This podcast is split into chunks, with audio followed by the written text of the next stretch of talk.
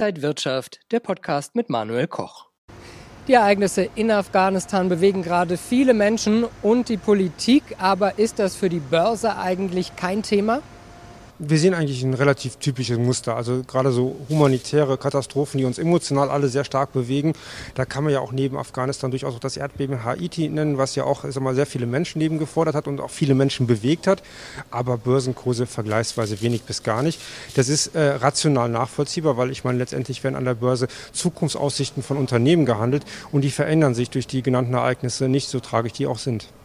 Wir schauen auf Gold und auf mögliche Anlagestrategien und haben wieder zwei Top-Empfehlungen, Brent, Öl und Merck. Das alles jetzt bei Inside Markets X hier von der Frankfurter Börse. Ich bin Manuel Koch, herzlich willkommen. Während der MDAX diese Woche ein neues Rekordhoch eingefahren hat, kämpft der DAX mit der 16.000 Punkte Marke.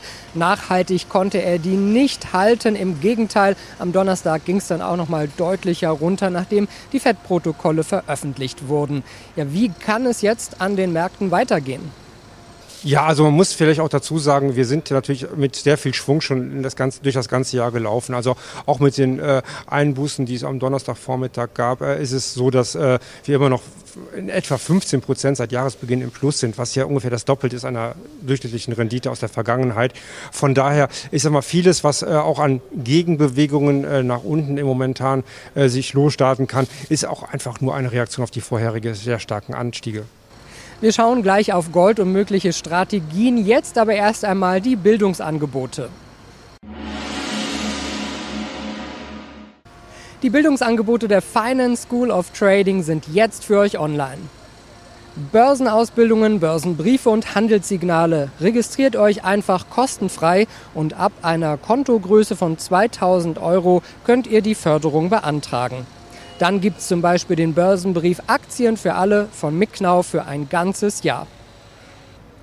Die Anmeldung und alle Infos zu den Bildungsangeboten findet ihr unter financeschool.de. Der Goldpreis hat seine leicht positive Tendenz weiter fortgesetzt Richtung 1800 US-Dollar pro Feinunze. Ist Gold jetzt was für Anleger? Ich glaube, Anleger, die in Gold investieren, die denken nicht in so kurzen Zyklen. Die denken auch nicht in zwölf Monate, wo es also mal an Preis oder Wert verloren hat, sondern die denken das auch wirklich über Dekaden. Und das ist auch, glaube ich, der einzige Ansatz, der irgendwie Sinn macht. Man sieht es als äh, ein langfristiges Wertaufbewahrungsmittel, was äh, wenig korreliert mit den Märkten. Und ich glaube, auch nur so ist es sinnvoll. Eigentlich sind wir ja noch in den schwächeren Monaten und die starken Monate kommen noch. Wie könnten sich Anleger also jetzt aufstellen? Ja, Sie zitieren äh, die äh, Historie richtig in Bezug auf die letzten Monate des Jahres, aber man muss dazu sagen, davor kommen jetzt auch die Monate, die äh, historisch auch meistens eher was rucklig sind und wo man eher auch mal mit fallenden Börsen konfrontiert ist. Also wenn Anleger so kurzfristig denken und agieren, dann wäre es nach diesen saisonalen Mustern jetzt erstmal äh, ratsam, äh, eine Korrektur abzuwarten. Äh, wie groß die ist und ob die kommt, das kann natürlich niemand vorhersehen. Das heißt jetzt erstmal Füße stillhalten und an der Seite abwarten und gucken, wo man vielleicht Einstiegschancen findet? Also meiner Ansicht nach sollte man eher langfristig agieren und gar nicht auf diese kurzfristigen Trends. Aber wenn einer so kurzfristig agiert, dann wäre sicherlich äh, normalerweise jetzt auch ein Muster, wo man auch auf Rückschläge abwarten könnte, ja. Und wir schauen auf die Top-Empfehlungen zuerst auf Brand Öl. Ja, und Corona belastet weiter die Märkte und die Anleger und auch die Nachfrage könnte vielleicht ein wenig sinken, wenn denn die Industrie nicht mehr ganz so stark produziert. Das ist zumindest die Angst, die dahinter steckt und die Befürchtung, dass der Ölpreis dann erst einmal sinken könnte. Die Analysten sehen hier eine Short-Chance. Solange sich Brent oberhalb der Juli-Tiefs und der Kursmarke von 69 US-Dollar 84 aufhält, ist das Kursgeplänkel als neutral zu bewerten. Ein Kursrutsch unter 65,04 Dollar dürfte allerdings ein kurzzeitiges Verkaufssignal Richtung 65 US-Dollar auslösen. Weitere Zielmarken finden sich bei 61,74 Dollar sowie der Horizontalunterstützung von rund 60 US-Dollar.